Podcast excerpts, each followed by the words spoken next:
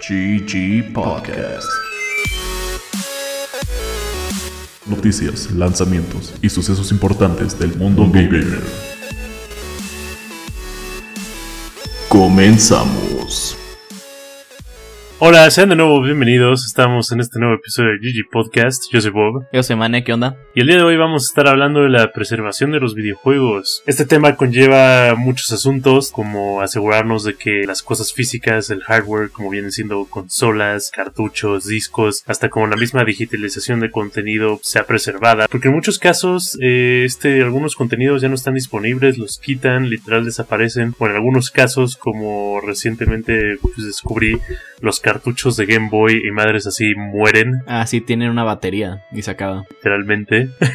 Yo creo que por eso es importante preservar los videojuegos. No sé qué piense Mane. Sí, justo también por el tema de que, no sé, tenías un juego de Nintendo 64 cuando era chiquito, perdiste el 64 y ya no tienes cómo jugarlo y luego es dificilísimo encontrarlo. O juegos digitales, por ejemplo, con Scott Pilgrim pasó, que por un tiempo, ahorita ya sale el remake, pero podías solo jugarlo en 360 y PlayStation 3. Y parecía por muchísimos años que ahí se iba a quedar y nunca más lo ibas a poder jugar sin emuladores. Que pues justo es la idea. Cuando ya no te dan acceso al juego, tienes que acudir a cosas como la piratería para poderlo seguir jugando. Que de nuevo, no es de que estemos tratando de hacer que alguien se vuelva ahí pirata o promocionar a la piratería, pero en muchos casos eh, justamente el mercado de los videojuegos como que medio fuerza la mano. la vida nos lleva a hacer cosas oscuras. Extremo. Y pues no es nada más de que como que los videojuegos desaparezcan así como del mercado o que los quiten de como sus lugares en línea, sino que luego aparte un pinche güey quedado se le quiere pasar la mano y en eBay te quiere cobrar como mil varos por un juego que salió hace 20 años o más. Ni siquiera hace 20 años, juegos como de hace 5 ya están carísimos. No duden que pase ahorita con la colección de Mario All Stars cuando se deje de vender en marzo, que le suban el precio al doble. ¿De cuál me habías dicho, de hecho, este, el Fire Emblem, el Path of Radiance? ¿En cuanto lo venden como en eBay y así? Es que son dos y son secuela. El Radiant Dawn creo que es el de GameCube y Path of Radiance el de Wii. El de Wii está como en 2000, entre 1500 y 2000. No mames. Obviamente todo guameado, el puro disco. como el control no funciona. Te dan algo que ya es basura, pero pues saben que lo vas a pagar. Y el otro lo he llegado a ver en 5000 sellado, que es como, güey, tampoco vale eso. pues yo obviamente pues ya lo bajé en un emulador porque tampoco pienso pagar 5000 pesos por un juego que sí quiero jugar, pero no es para tanto. Justamente si estos juegos los puedes seguir encontrando como en tiendas físicas, ya sea en Amazon como a precios normales o no sé, hasta en solo solo en Samuels.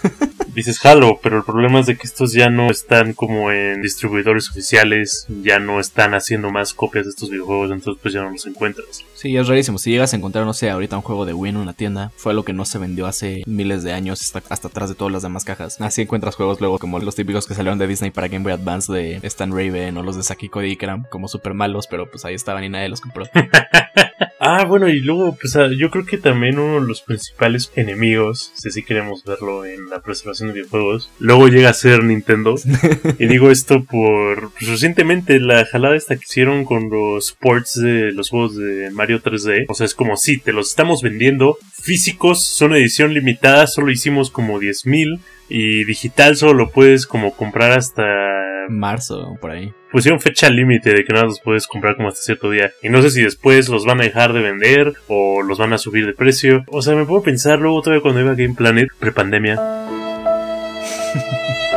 Todavía veía pinche el Smash de Wii U. Seguía costando como 1300 pesos esa madre. 3DS te lo venden como en 5000 pesos. Ya vale más caro que el Switch. No me. Justo hablando de Nintendo, Nintendo es el primero en joder a la gente con este tema. Porque justo cualquier juego que sea un modo, algo hecho por un fan. Ahorita vi que portearon, por ejemplo, Mario 64, el código a PC. No es una versión de 64 y tal, el juego en PC. Y ya empezó a salir que Nintendo los va a demandar porque pues es su código y lo que quieras. Que sí, obviamente pues son cosas de Nintendo que son su propiedad. Tampoco puedes esperar que entonces la gente ya no juegue 64, al menos que sea en un Switch emulando una versión de 64. O sea, ya es demasiado mame de su parte. Eh, bueno, yo creo que antes de seguir más adelante debemos como que poner rápidamente términos. Eh, la preservación de videojuegos, según lo que encontramos en línea, viene siendo como cualquier esfuerzo para preservar el videojuego. Esto, aunque suene un poco mamón, es muy similar a la preservación de arte o filmes, o sea, más como artes visuales. Amiga, eres arte. Pero todo desde arte de concepto, música, contenido visual, cualquier cosa que tenga que ver con el videojuego, hasta como estaba diciendo en un principio, como viene siendo el hardware, o sea, una maquinita de arcade. Si puedes preservar eso, igual es preservación de videojuegos. Obviamente, mientras sea algo como oficial y no como la computadora toda chipeada que tiene como 11.000 juegos que lo encuentras en las tienditas. Los juegos como 11 en uno que te venían más de 11 juegos claramente y eran todos pirata. O sea, por si es una maquinita arcade así legit, buena. También el cuidar ese aparato, el que todo funcione es pues preservación. La digitalización del contenido también lo es. Yo creo que últimamente hemos estado viendo mucho más de este tipo de contenido. Muchos de los juegos viejitos ya los estamos encontrando como en las tiendas digitales Luego en algunos casos pues nada más pues ya valen madres si no los encontramos. Y pues como dice Mane, la emulación también. Que justo luego también es un problema la parte de cuando los encuentras en digital. Que pasa lo mismo con Steam, obviamente tú compras el juego y te dan una licencia, no es como que tienes el juego de por vida. Si un día de la nada llegara, ¿cómo se llama el güey de Valve? Este... Gabe si llegara el Gabe. El Gabe, el Gabriel. Y dijera como, no, pues este juego ya no va a estar disponible en Steam. Eh, pues mira, si quieres ten tu dinero de vuelta, pero el juego va a desaparecer. Y aunque sea virtual, ya no lo puedes comprar oficialmente. Pasó con los juegos de Lego El Señor de los Anillos, por ejemplo, en Steam. No manita. El Lego Señor de los Anillos esto lo alcancé a comprar. Literal ya no lo puedes buscar en Steam. O no sé si ya lo volvieron a meter, pero justo es el punto. Ya nunca sabes cuándo un juego va a desaparecer y lo mismo si no tienes cómo comprarlo, pues a qué acudes a maneras ilícitas de, conseguirlo. Que pues al fin y al cabo yo creo que ahí es cuando entra como la parte realmente gris de la piratería. Si un producto ya es virtual o en algunos casos literalmente inaccesible, pues realmente a quién le estás haciendo daño al piratearlo. Ya la compañía dueña del producto ya no está consiguiendo dinero al que tú compres como el videojuego por otros lados. Como estás diciendo, luego están vendiendo las cosas como a 3 mil, 5 mil pesos. Ese dinero no va a ir a Nintendo, ese dinero no va a ir a Microsoft, ese dinero no va a ir a ningún desarrollador. Va a ir a la pinche persona... A la lacra, güey, que decidió venderlo en ese precio. Exacto. En cosas de tipo de cosas que pues, se deben preservar, pues también hay como nichos, puntos clave, bullet points, si quieren verlo. Tenemos uno muy interesante, bueno, a mí se me hace muy interesante, Mane también lo llegó a mencionar creo que en un podcast pasado, el Abandonware. Eh, el Abandonware o su traducción, Ware abandonado. wow. ¡Oh! Se refiere mucho como a cualquier software, videojuego o hasta, si nos queremos ir más allá, programas los cuales ya no están recibiendo pues eh, apoyo de sus desarrolladores, ya literal nadie los está pelando y pues muy literal han sido abandonados. Yo creo que esto lo podemos ver mucho como en servicios en línea, eh, mucho como MMOs que no pegaron, pues al Chile ya nada más se quedaron ahí. Algunos todavía siguen como con sus servidores activos, pero ya no han recibido updates como en meses, incluso en algunos casos años. Uno de los que puse aquí en la lista es City of Heroes. No sé si ya te escuchado de City of Heroes, man. Sí, claro que sí. Eh, a mí me da mucha risa porque yo todavía lo veía cuando compraba como revistas de videojuegos. Lo trataban de hypear muchísimo. eh, pues era este MMO en el cual el mame era de que eras un superhéroe, escogías como tu historia de origen, tus poderes, ibas levelopeando. Eso suena interesante. Pero el punto es de que, pues básicamente al tratar de hacer algo de superhéroes estás como, pues ahí en territorio peligroso de todo lo que viene siendo Marvel, Disney, DC. Disney es el Nintendo de los no videojuegos. y hasta donde yo sé, pues básicamente como por todos los problemas como medio legales que empezaron ahí a toparse, pues literal se les acabó el varo y le dejaron de dar soporte al juego. Y está muy llegado porque todavía puedes encontrar como servidores de este MMO como en línea, pero son como todavía, o sea, los están como manteniendo fans. Entonces puedes jugar este juego de alguna manera como ilegal, si así queremos verlo a través de servidores que están como haciendo que sobrevivan los fans. Pero este juego ya valió madres. El estudio que era de hecho Paragon Studios valió, valió queso. Se murieron. Y pues el juego oficialmente ya no existe. O sea, tienes que encontrar tus formas ahí pues medio shadies para jugarlo. Mickey Mouse llegó y les dijo como hasta aquí llegaron. Pero sí, igual aquí uno que a mí me encantaba Digo, no le entendía muy bien porque estaba muy chiquito. Pero justo Cartoon Network, en su tiempo, cuando estaban todavía los chicos del barrio, Johnny Bravo, todos los personajes como chidos, sacaron su MMORPG, que era una versión anime de todos los personajes. ¿En serio? Sí, era súper loco, se llamaba Fusion Fall. Y literal ibas como estilo Kingdom Hearts por los diferentes mundos de Cartoon Network. Conocías a diferentes personajes, los unías a tu party, ibas haciendo quests. Y obviamente este juego murió porque pues no mucha gente lo jugaba. Y hace como dos años un equipo llegó y revivió el juego por su cuenta. Y hasta le empezaron a meter como más contenido, más personajes. Entonces está chido ver que la gente sigue haciendo cosas así cuando ya no tienes otra forma de jugar el juego. Sí. O el famosísimo Club Penguin, si lo ubican. Estuvo muertísimo por un rato y gente llegó y fue como, no, yo quiero seguir jugando Club Penguin. Y armó su propio servidor y metió como todo el código. Y ahorita puedes jugar Club Penguin totalmente gratis en internet. Entonces es algo muy chido justo para poder seguir con esas experiencias que tuviste hace años y ya no tienes cómo jugarlas. ¿Dónde estabas cuando Club Penguin murió? Club Penguin Skill. ah, de hecho, ahorita que seguimos hablando de MMOs, yo creo que pues tú tienes ahí mucho, o no mucha experiencia, pero que me lo mencionabas. Eh, pues los servidores vanilla de WoW. Ah, claro, justo igual, como es un servicio en línea, pues todo el tiempo se actualizando y la gente que no sé, su expansión favorita era Wrath of the Lich King, ya no la podía jugar. Entonces, literal, lo que empezó a hacer la gente fue agarró e hizo sus servidores y tenían todo el código original del juego, entonces pueden jugar la versión original de World of Warcraft eh, en servidores privados, normalmente era gratis. O sea, había servidores de todo tipo, había unos que te dejan hacer que te suban de nivel como en un segundo. Pero justo era chido porque igual mucha gente estaba jugando el original. O cualquier versión que quisiera jugar, no sé si su favorita fue Cataclysm. Podías jugar el servidor ahí sin tener que jugar el de los pandas o cualquiera de los nuevos. Pero luego Blizzard vio eso y agarró y dijo, wow, podemos cobrar por esto, esperen. Y ahí van, vuelven a subir el juego original y cobran por ello. Pero la gente siguió jugando en los servidores privados, entonces no fue tan buena idea.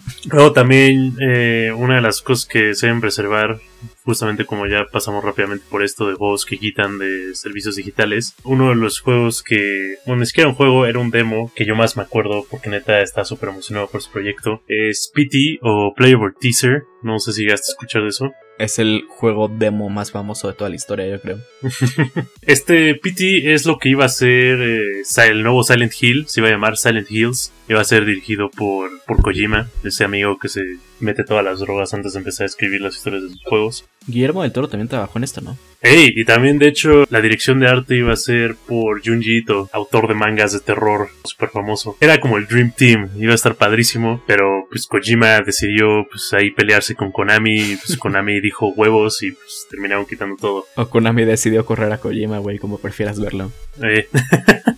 eh, pues este juego, este demo, estuvo disponible en el PlayStation Network Store del PlayStation 4 creo que literal nada más como por dos meses, o sea, fue estúpido lo rápido que lo quitaron. Es que fue el tiempo en el que se estaban peleando, literal. Sí.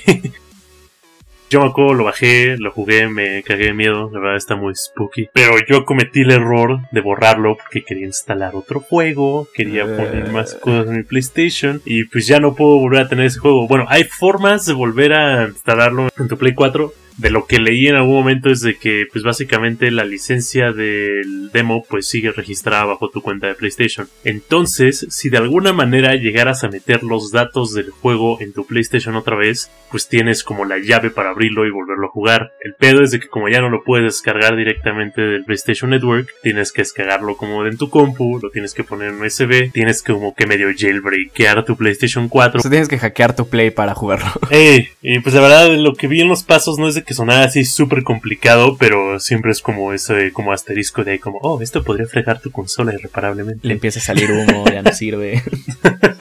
Entonces la verdad no me rifo. Sí, igual, rápido, justo toda esta parte de hackear una consola para seguir con juegos. Literalmente todos los del WiiWare pues ya no los puedes bajar. Hay un youtuber muy cagado que se llama Scott The Was que justo trata este tema muchísimo en sus videos y el güey tiene casi toda la colección de WiiWare original porque compró todo antes de que desaparecieran por parte de Nintendo. Y ahorita la única forma de instalarlos es metiendo Homebrew a tu consola y bajando el archivo como uno por uno de todos los juegos que quieras instalar, instalarlos con un programa que se llama como Backup Manager o algo así. Pero pues sí es una joda estar instalando uno por uno en vez de tener acceso a ellos fácilmente. De los, de los cartuchos tú sabes bien cómo funciona porque mueren. sé con los de Game Boy literal porque los de Pokémon justo tienen este problema. Tienen como una pila dentro, si pueden agarrar cualquier cartucho de Game Boy Color que eran medio transparentes. Se ve como una pila de reloj, como en el centro. Ahí es donde se va guardando toda tu información y un día se acaba la pila y el juego sirve como sin nada. Pero ya no puedes guardar. Puedes abrir el cassette, cambiarle la pila y pues eso ya está, pero Mucha gente obviamente no sabe y tenía ahí sus cosas guardadas. Y un día quiso jugar Pokémon y ya no estaba nada ahí. Igual ya existen como aparatos que metes el cartucho de Game Boy a,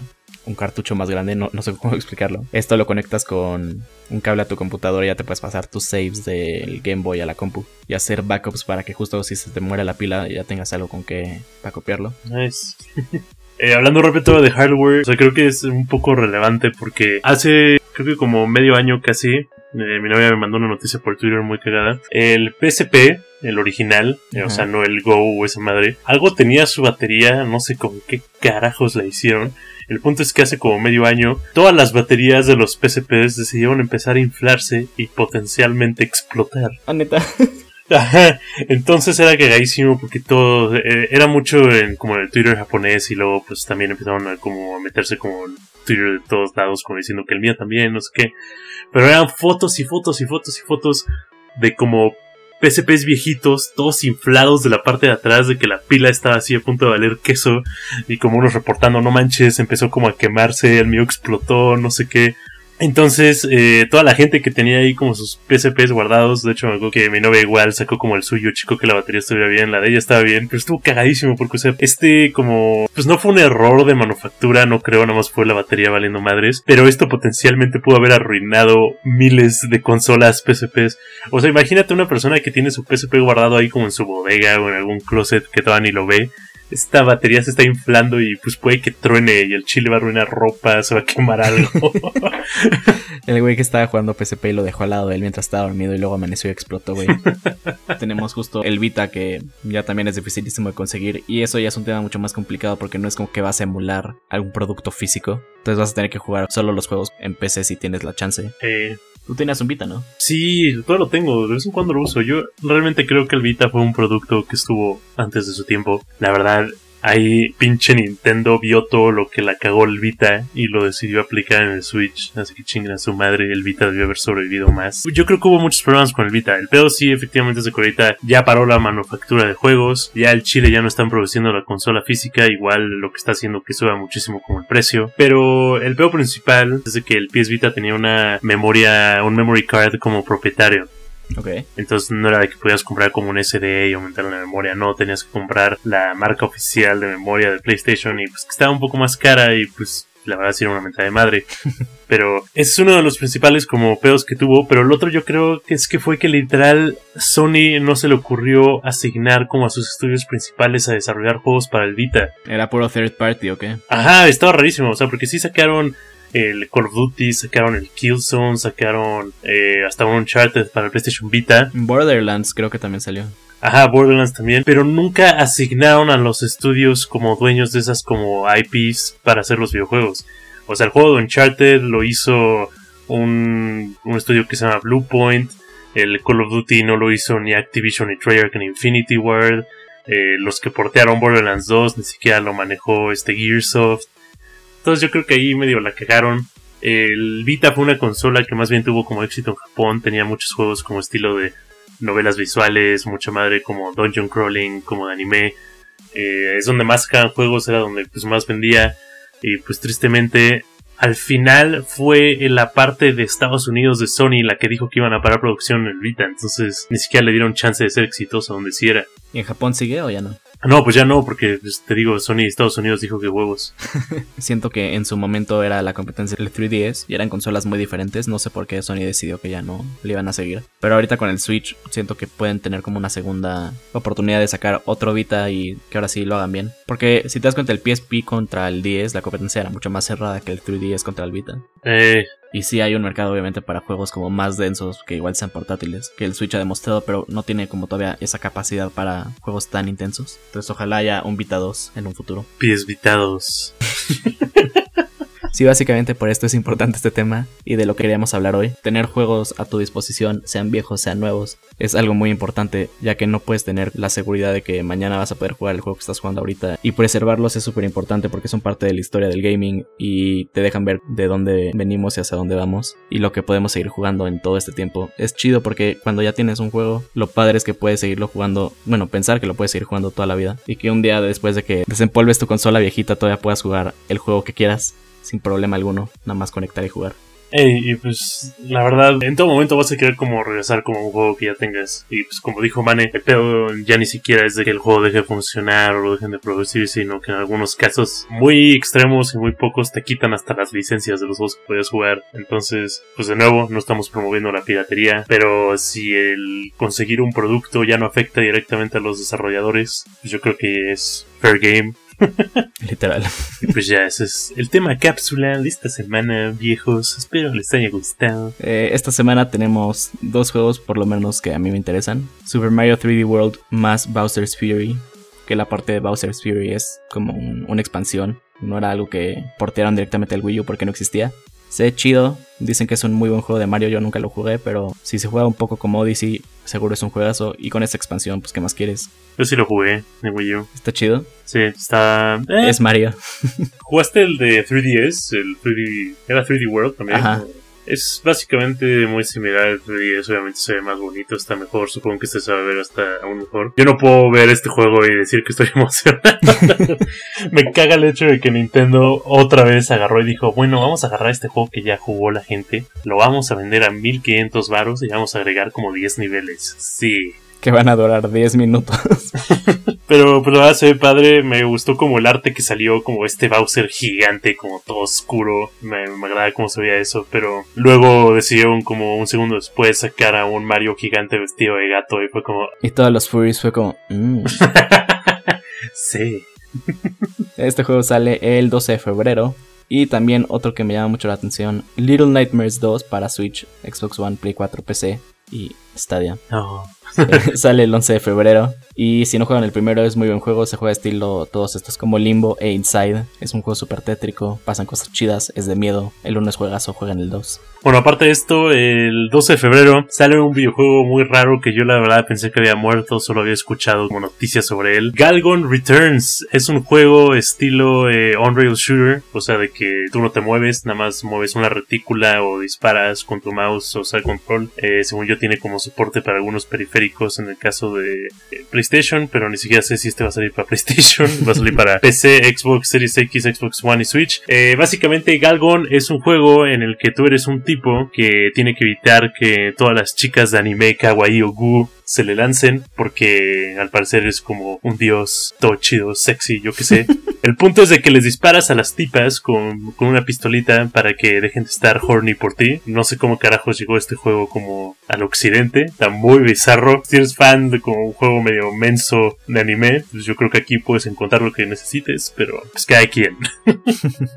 Y bueno, eso fue todo por esta semana. La siguiente semana les hablaremos de algunas noticias, como la de cómo hackearon a CD Projekt Red y les escribieron: Esto es un epic poneo, una frase que no se usaba hace como 50 años. No manches, cuando mi novia me mandó la noticia por Twitter, la verdad no me la creía, porque aparte les pusieron como la nota de, de que vamos a vender todas sus cosas, no sé qué, como en un maldito como documento de, de bloque de notas.